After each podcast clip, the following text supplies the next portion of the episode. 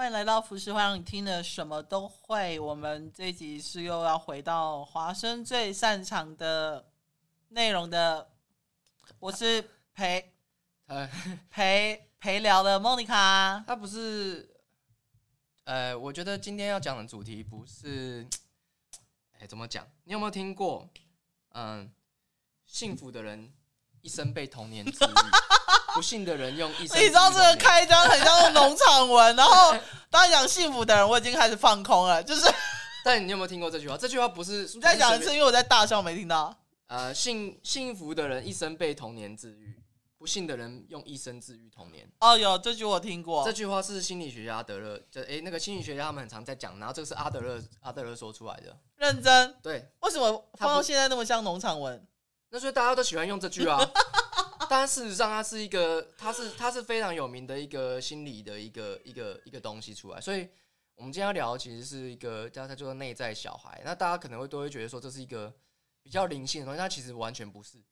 它你去查这个内在小孩，大部分都是心理心理医生、心理学家在做在说这件事情。你是说，如果 Google 内在的小孩这五个字的话，对，全部你你只要打打内在内在小孩，就会找到很多，就是这个是心理心理学家。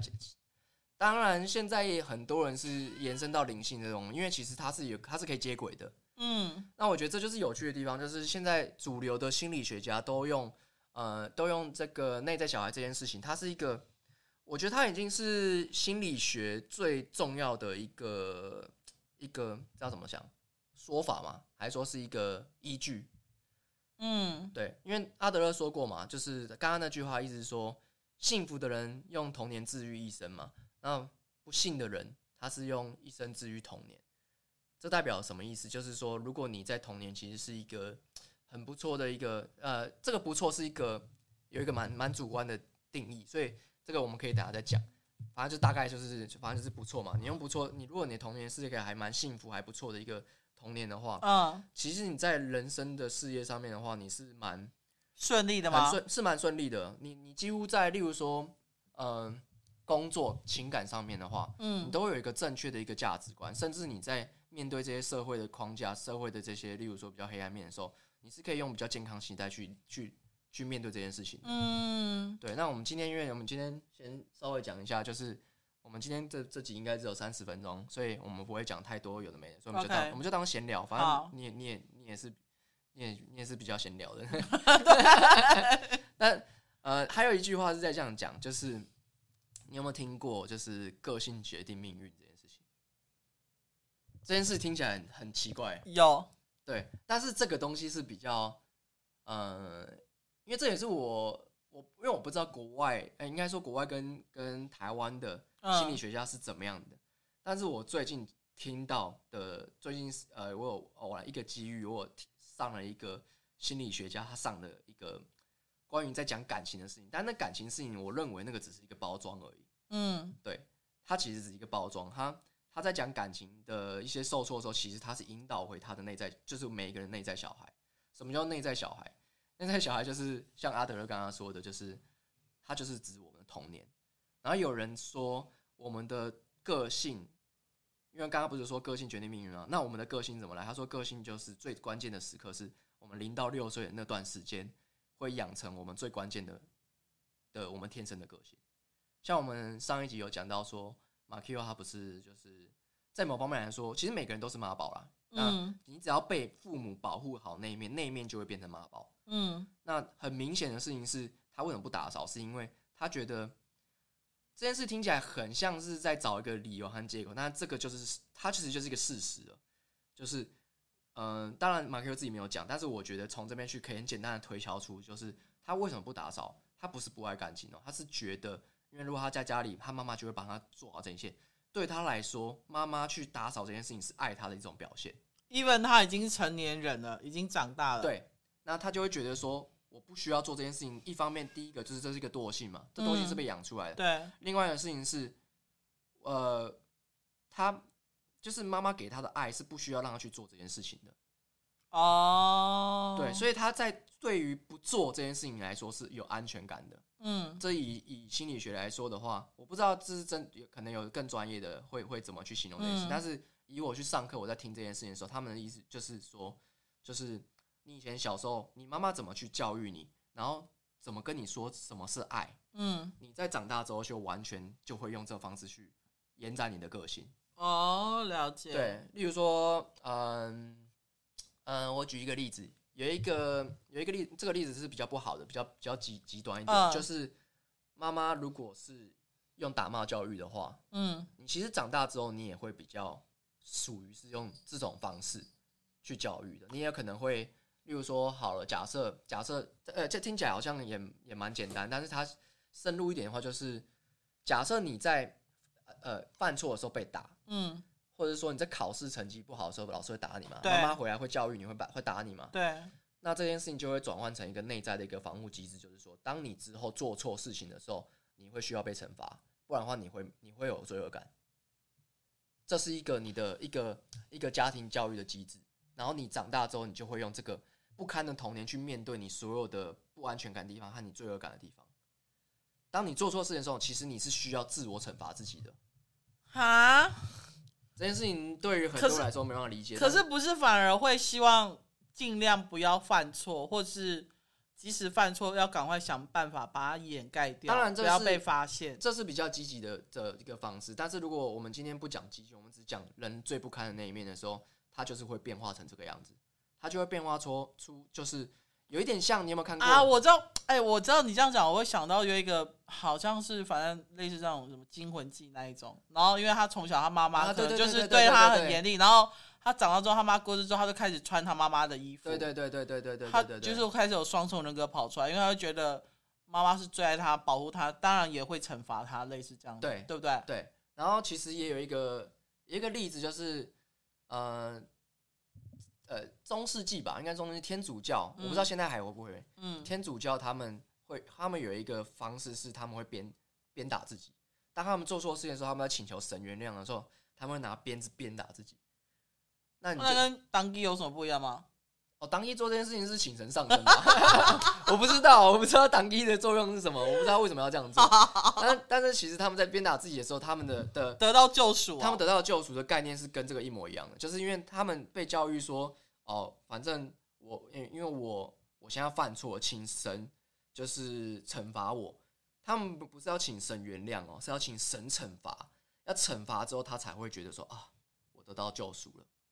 所以其实你如果小时候是，我不是说每个人都这样，但是这个一定是有一个心理的一个底层，是最底层是长这个样子，嗯、就是你你通常你有罪恶感，你都一定要用用某种方式去把它化解掉。嗯，对，那你这个东西用化化解到，大部分人都会自我鞭打自己。然后像我的话，我就是呃，我觉得就我我的家庭就是比较简单呐、啊，就是也不是简单啊，比较比较好好理解，就是。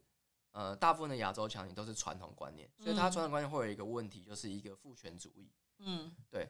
然后父权主义会延伸到你的呃，你出外面的对面对上长官、上司。所以为什么亚洲人到其他国家，尤其是台湾人到其他国家的时候，会被讲说，就是你们怎么没有自己的主见？嗯，对。那这个跟外国教育不一样，不要就是我觉得很多人都会觉得说，那这样子外国人是比较，他们有他们自己问题。他们就是太自由，当然，当然他们有自己的问题。那那我们有我们自己的问题，就是这个就是一个，就是我们在童年教育时候最重、最最关键的东西。因为这个东西是这个东西是社会规范，嗯，然后还有这个就是家族传承下来的教育和信仰。例如说好了，就是呃，男生男生就是比较有地位，这是最传统观念，女生会比较没地位。或男生一定要去赚养赚钱养家，对，那。男生会，所以在处理方面、处理事情上面的话，会比较有权威一点。那女生会比较没有这么有权威。嗯嗯，这是在普遍的现在目前，我觉得西方世界也是有一点像这样。对对对。那但是在在在亚洲人和东方世界是更极端的，它是更极端的处理方式。所以，当我们如果我们碰到假设，大家会有一个很很很常见的问题，就是被骂的时候，其实你会你会回想起你以前小时候，就是可能被。父母骂的那个感觉，嗯，所以其实你会有一个畏惧感，所以大部分的亚洲人跟上司会没办法这么好的原因都是这样。像我自己就会有这个问题，就我面对权威主义的时候，我其实是害怕的。到现在还是吗？到现在都还是啊。你你就算再怎么社会化，当你内心那一块，你的小就是这这就是内在小孩嘛。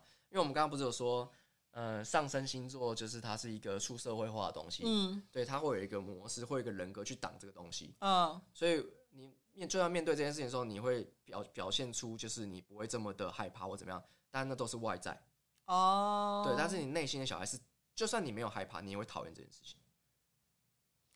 就是会反感，就对，对。当然会有人说，有谁喜欢被骂？就是一定会这样问嘛？被内狂？对啊，呃，可能可能吧。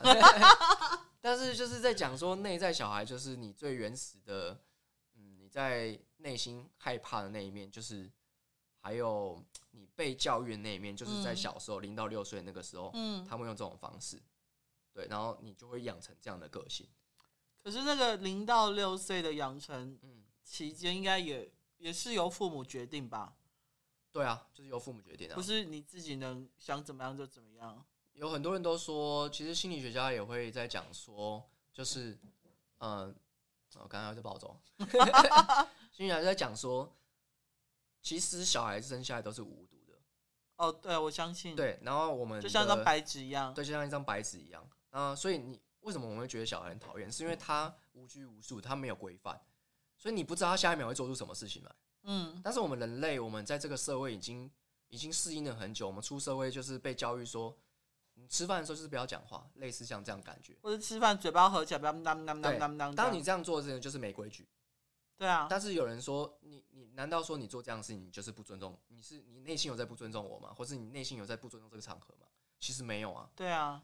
那个都是人定义出来的，我只是定义出你现在你你这样人人人人，就是你在不尊重我。所以有些人会觉得说，你只要做这件事，为什么他会生气？嗯，其实他就是因为他内在就是被教育说，跟他说，哦，这套规则只要能做这件事情就是不礼貌，那不礼貌就是不尊重，然后他就会把这个根深蒂固在他的脑海里，就对。对，反射性他发现他只要做这件事情，他已经自己会有一个反射性动作，就是说啊，我不能做这件事情。这样。对对，哦，然后大部分的人像我就有这个很严重的问题。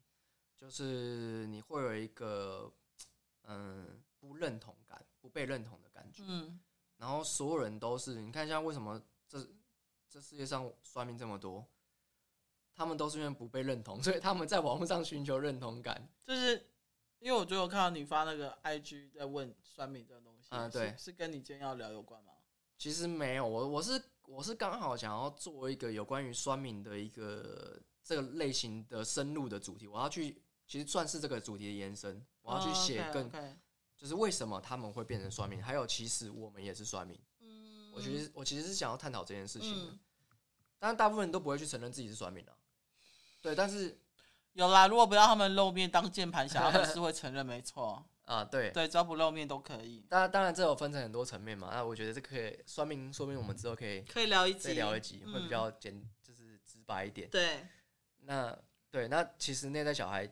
这件事情呢，就是因为我不知道你的原生家庭是怎么样，所以啊、呃，有人有人哦，只要原生家庭，我最近封锁我妈电话，为什么？我已经封锁她一个月了，因为就是我上一次回台南的时候，然后就是应该说，反正我们有一点不愉快，因为基本上对我来讲，就是因为我现在回台南的次数比较没那么多。你知道看到爸妈就是看一次，就感觉他们老一次这样子。嗯，但是我爸，我觉得爸爸都是比较疼女儿的，因为我们家没有女孩，所以你可能不知道。然后反正就上次会谈的时候，就是有一点跟我妈有点不太愉快，然后不太愉快到就是，因为她是那种时不时或者深夜睡不着觉，她会突然打电话给我，她说：“你怎么还没睡？”就我接电话，她就说：“你怎么还没睡？”然后我就说。我、哦、没有准备要睡，他说你要早点睡，不然你这样子身体不好什么的这样子。嗯，哦，我心里想说，啊、那你你不是也还没睡？我也没听到。对，而且我想说，哦，好，我就我没有，我心里就想说，你不是自己还没睡吗？还跟你讲我直接这样子。嗯，我内心的话是这样，但我倒没有，我就说哦，没有，我要睡这样子。好，反正就是我，我上次回去跟我妈有一些不太愉快，所以回来台北之后，过了一一些一段时间之后，我妈又突然打电话。我跟你说，这是可能我有生有史以来第一次做这件事情。我第一次看到我妈的来电，我非常的厌恶、跟不舒服、跟不愉快。然后当下我挂掉之后，我下一个动作就是封锁我妈的号码。嗯，然后但是隔隔了几天之后，我就传 line 给我爸，因为我妈我妈没有在用智慧型手机，所以她不知道我把她就是做这这个举动。但是我跟我爸说，为什么我要把我妈妈的电话封锁，以及为什么我这阵子没有办法回台南看到我妈或干嘛之类的。然后我爸其实他他读了我那么大片的讯息之后，我感觉得出来他是还蛮心疼我的。反正就是我跟我妈有一些状况，就对，然后是最近突然间引爆这样，嗯，对，然后然后我一直在想，我什么时候帮我妈解封锁而已。反正。但是因为我就想说，因为过年好像是一月底还是二月初吧，也快到，我就想说，算了，他就过年再回去吧，就这阵子大家都冷静一下，就对。嗯。但是我只是想说，嗯，好了，不然十二月一号把它解封锁好了。嗯。就是因为我已经封锁他一个多月了。你知道，这这是很有趣的事情，就是因为你你你会不会就是突然间看到你的亲人突然来电，或者传一个讯息，或干嘛？你会突然间整个情绪压起来，然后对，啊、对，然后你就会觉得很阿杂、很烦躁，然后心情会突然间不好哦，真的是突然间哦，嗯，没有来由的哦。然后，因为我我当下的防御机制，对我自己防御机制就是我再也不要让这种事情发生，所以我才封锁我妈的电话。嗯，因为我知道如果不封锁，她会一直打，一直打，然后我的心情就会被一直。荡荡荡荡荡下去就对，嗯，所以我就开马上开启我自己的自我防御机制，就是不要让这种事情再发生。当然，这个问题是没有解决的，对，我知道是没有解决，所以我现在想说，好，那就这几个月让我们彼此冷静一下，然后你也不用听到我的声音，或者跟我讲让我讨厌的事情，我也不用听到你的声音，这样子。你知道，如果如果你可以解决的话，那你可能就可以，你就是耶稣了。你你可以出来布道，你知道吗？因为很多人都会觉得说，我我这样做是不是不好，或是说我逃避问题啊？然后说你这样没有正面面的解决，嗯、没有。你如果能够可以解决你跟你家人的问题的话，你基本上你已经是你已经是得到了，得到就是那个道。就是我为什么会这样说，是因为我我我我有去研究过，我其实我后来才发现，我是先接触就是一些灵学上面的东西，嗯，我后来才发现，哎、欸，干不是哎、欸，这个根本是延伸出来的。其实真正是是心理学先出来，先去讲这件事情。嗯，然后他们有一个很重要的一个，呃，就像你看到那个你说那个惊魂记那个萨拉摩，他对对对对对，你知道他最妈妈最相对应的东西就是感情。你你你跟你妈妈的模式会变成你跟你情人的模式，虽然说不会一模一样，嗯，但是它会是它是会相对应的一个模式，就有点像是呃，你刚刚说，例如说好就是。嗯，假设假设你跟你你的另外一半你在做这件事情的时候，拿那个金魂进来说啊，他他们他是会他妈妈是会无微不至，所以当你的情人如果不是这样的个性的时候，你会觉得他不够爱你。哦，是那种下意识的反射，但是你。你就算觉得说没有啊，他没有不够爱我，但是你就会觉得你的你的不安全感不是可以用理性去沟通的。嗯，当你的内在小孩觉得说，干他没有像我妈妈一样爱我，他是不够爱我。嗯，这就是最直白的啦。了解，这是最直白的一个解释，就是你没有像你妈妈那样说，或者是我们很常提到说，我妈都没有这样对我，你凭什么这样对我？哦，对，很多人都这样讲嘛。对，就是我爸都没那么碎念，你干嘛那么碎念啊？对对对对对对。就是我们会不不由自主的拿妈妈，大部分都是说妈妈，大部分，嗯，对，就是有一些人会父权，呃，父代母权。那我妈就是比较特殊，我妈是我妈是母权和父权都兼具，基于医生，基于医生。那我爸是因为他比较缺席在我的童年里面，OK OK，对，所以才会变这样。嗯、所以每个人的例子不太一样，但是如果你真的要去讲的话，大部分都是妈妈是代表感情，就是你的情人那一面，嗯，那爸爸呢，大。亚洲人的话比较多，就是都是代表事业。你在事业上的伙伴啊，事业上的一些呃行为模式，都是爸爸这边会给你的。因为其实我不知道你们你会不会有这样的想法，就是我在小时候其实是崇拜我爸的。呃，有一些人可能不会啊，可能看他爸那个就是很很挪样，或者喝醉酒啊 撒娇，他是瞧不起他爸的。但是其实你在某一方面来说的话，呃，你应该因为爸爸毕竟是所有的。传统家庭里面支手，就是顶起，就是所有家里支柱，支柱，对。对，一家之主嘛，没错。所以你在某方面来说，你是以他为为为目标的，嗯，对，因为你起码你要像跟你爸爸一样，就是去支撑这个所有家里的一些东西，嗯，所以你要去照顾到你家人，你要照顾到家人经济，所有一切的事情都是爸爸去做决定的，嗯嗯，嗯，对，所以所以你在事业上面的处理的话，你会跟爸爸一样。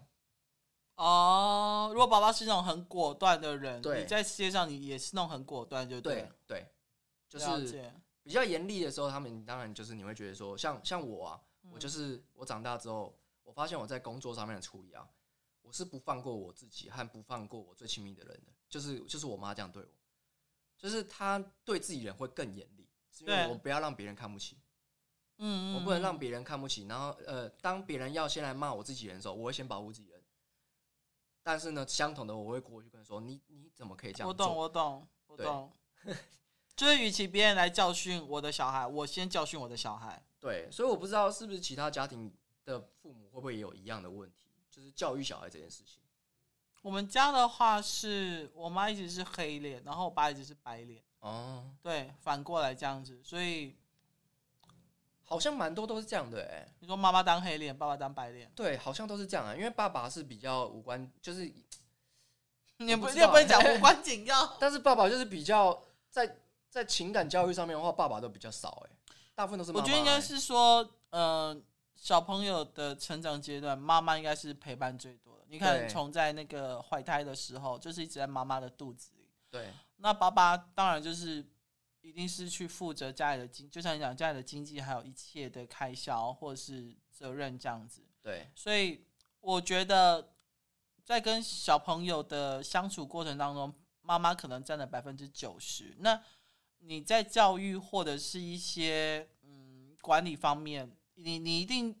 得要拿出一些威严，你才压得下小朋友的。嗯嗯嗯，那爸爸可能就是偶尔回来玩一玩啊，弄一弄啊，家庭就带你们出去走一走啊。对对对对对，我觉得很自然。除非你可能像国外那一种，有些是爸爸在家里面是当家庭主妇，然后妈妈出去赚钱。对对，但我觉得在亚洲社会应该很少会这种，很少很少。对，那男的可能自己先过不去吧。对，嗯，所以我觉得。我觉得亚洲的女性比较比较辛苦一点的地方是，原因是因为妈妈除了要就是带小孩之外，她还要做好一切的所有的就是社会的规范啊、爱的教育啊，然后所有这世界上的事情全都是她教导小孩的，嗯嗯，所以小孩子会完整就是全部都接受到这些东西。对，所以有很多人都会说什么，嗯，有一些人会有恋母情结。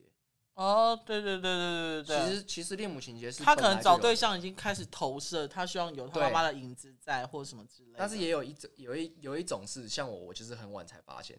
我有一种是像我，就是我绝对不要像我妈妈，因为可能在某方面来说，你说找的对象吗？不是，就是是你自己自自律，就是我不想要变成像我妈妈那样的人。哦。就会觉得说你今天这样子教育不对啊，然后我才会变这样啊。但是你其实你在很多方面的模式上面，你已经是已经是你妈妈的样子了。因为你你想零到六岁的小孩，小孩子哪会去选择哪个是对的，哪个是不对的？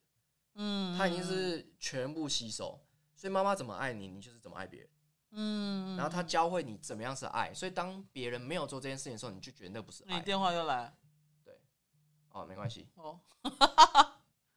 对啊，就是你会觉得这就是这就这个就是这个，这不是爱人的方式。嗯嗯，对，所以你在没有被接受到这样的事情和模式的时候，你就会，你内在小孩就会觉得很没安全感。所以有刚刚有有讲到个性决定命运嘛？嗯，个性决定命运，其实这件事情我觉得讲起来是完全说得通的。就是命运这件事情是很玄的嘛，它是有点像是玄学。对。但是如果假设你今天在做连连看，或是在做角色演养成的一个一个路线图的时候，你就会发现，哎、欸，真的你决定了命运。例如说，好，假设今天今天呃你出来工作，然后呃你是业务，你还做推销，嗯，但是呢，呃你有可能会因为这个客户是做了一些事情是。跟你的认知是反向行为的，嗯，你会选你会选择不跟这个客户合作，那这个反向行为可能就很有可能是假设，有些人会觉得说他看人可能需要从一些小细节去看嘛，嗯，那如果这个人在吃饭的时候，哎，你就会觉得干这个人不行，没错，我不能跟他合作。嗯，我觉得这个人不行，但事实上说不定根本就没有，他说不定就只是他的教育没有没有这这个规规规定而已，所以你会直接放弃掉跟这个人合作的机会，所以你跟这个人的是永远都不可能展开关系的，因为先决条件第一关就先被刷掉了，对，所，那这样是也蛮不公平的啊。对啊，就是我觉得就是这个个性决定命运这件事情，我觉得还蛮蛮值得参考的。当然，命运有很多玄学的东西。那你觉得个性到了某一个阶段之后会改变吗？我觉得你有听过一句话，就是 牛牵到北京还是牛，就是你的个性外在。讲直接讲绿，吃葡萄不吐葡萄皮之类是事实。你的你知道，就是这个东西很有道理，是因为你的原始个性，你最原始的那个东西，你再怎么样都抹抹灭不了。对啊，你不可能抹灭掉你对你妈的爱啊！你不可能啊！是啦，虽然说你要怎么去否认掉，就是说我其实我不爱我妈。你当然你用讲的是可以讲得出来，但是你内心可以，你内心真的是这样想的吗？嗯，当然是，当然是非常难的啊！所以很多人都会说，如果你真的可以改变到改变的东西，你必须要去认知到一件事情，就是你透过像像这些心理学家去讲的这些很关键的事事情，嗯，就是你。很多的处理方式，还有你的脾气，其实都是从限制性、限制性信念，嗯，去决定的。你为什么会生气？因为你觉得他做了一些不好的事情。那这不好的事情是怎么样来的？因为你觉得不好。还有，还有，他讲了一句让我最突然的一句话，就是“我是为你好”。对，那这个东西就跟就是回到你你的小时候的信念，他说明真的是为你好啊。你知道？你知道？我觉得妈妈最爱讲就是。今天是你我你是我女儿，你是我儿子，别人的小孩我才不管呢。对，这样，我心里就想说，你们是有一个小本本，然后有一个 SOP，就是妈妈要怎么跟小孩讲话，对不对？这就是一个，我觉得所有的家庭，你听到这句话不会火大吗？对啊，当然会啊。这是情情勒王第一名呢，情勒一定都是自己的父母啊，肯定都是自己的情勒，就是而且你知道，哦、呃，没有真正幸福幸福。真正幸福圆满的家庭，就算是看起来很不错，事业有成，然后家庭和乐，然后跟妈妈无话，兄友弟恭。对对，你就算是真的是这样好了，我我也有看过，就是真的他们在露出唯一那一个不堪那一面的时候，也是那个家庭带来的枷锁很舒服，就是给他们很很很深、很沉很沉的东西。嗯，对，就是我有看过，那那个东西的限制是更可怕的，就是因为你平常不太会。露出那些不乐观的那一面，但是你当露出来的时候，你会是一个，那东西一定是一个无底洞啊！就是所以，然后一般一般时候也不会想去碰触，对不对？对，所以所有内在小孩全都是都在呃，你就想象小孩子就是没有安全感的时候会做什么，然后是你小时候会反映出来的那一面，嗯，你会哭，你会大喊，你会脾发脾气，就是当你没有呃，当你没有安全感，或是你觉得不被爱的时候。你的内心是长这个样子，嗯，那心理学家就是他们就在讲说，其实是要去去修复你这个内在小孩跟你自己的关系的，因为你内在很多人是这样，就是长大之后会觉得说，干幼稚，然后什么哭这件事情又不会解决事情，男生大部分都这样想哦。为什么男生不流泪？呃，不太会流眼泪，就是因为都会被骂说你流眼泪可以干嘛？你可以解决事情哦。那为什么事情会解决掉吗？为什么女生就可以流眼泪？呃，因为女生在，因为女人是水做的吗？就就是传统价值就会觉得说女生可以释放自己情绪是很正常的，就是可以示弱，就对。她可以示弱啊，而且女她男生就是要 tough。还有还有还有一首歌是说男人不该让女人有流泪，你就可以知道这个这个这个限制性有多强。如果有小朋友他们听不是想说这什么歌啊？你们去搜男人不该让女人流泪，这个这个。这个就是 好笑，这个就是限制性的，就是为什么女生可以表露情绪，是因为他们是被允许示弱，而且示弱还有好处。哦，对对，就可能不会骂你，而且可能还活到获获得更多的帮助之类的。对，那男生流眼泪就会觉得说，你又不会解决事情，你流泪有屁用？或者被人家说你就娘炮。对对对对。所以其实呢，太衰了吧？我我有碰过，就是在治疗，就是有人在面对自自我小孩的时候，嗯，他们是。他是他是就是说，嗯，哦，我我原本的信念是流眼泪没有什么用，嗯，但是但是呢，其实他们还是要去释放这个东西，嗯，然后心理学有一个东西就是你还有一个很重要的一个步骤，我不会讲术语，但反正是一个步骤，OK，就是接纳。嗯，你必须要接纳你这个脆弱的那一面，所以你要允许你自己哭，你还要允许哦。但我觉得，做做这一个决定应该就蛮难的。哦，超级难，你我到现在都可能很难，但是我已经可能一辈子都在学这个这件事，这个举动。我让自己已经进步很多了。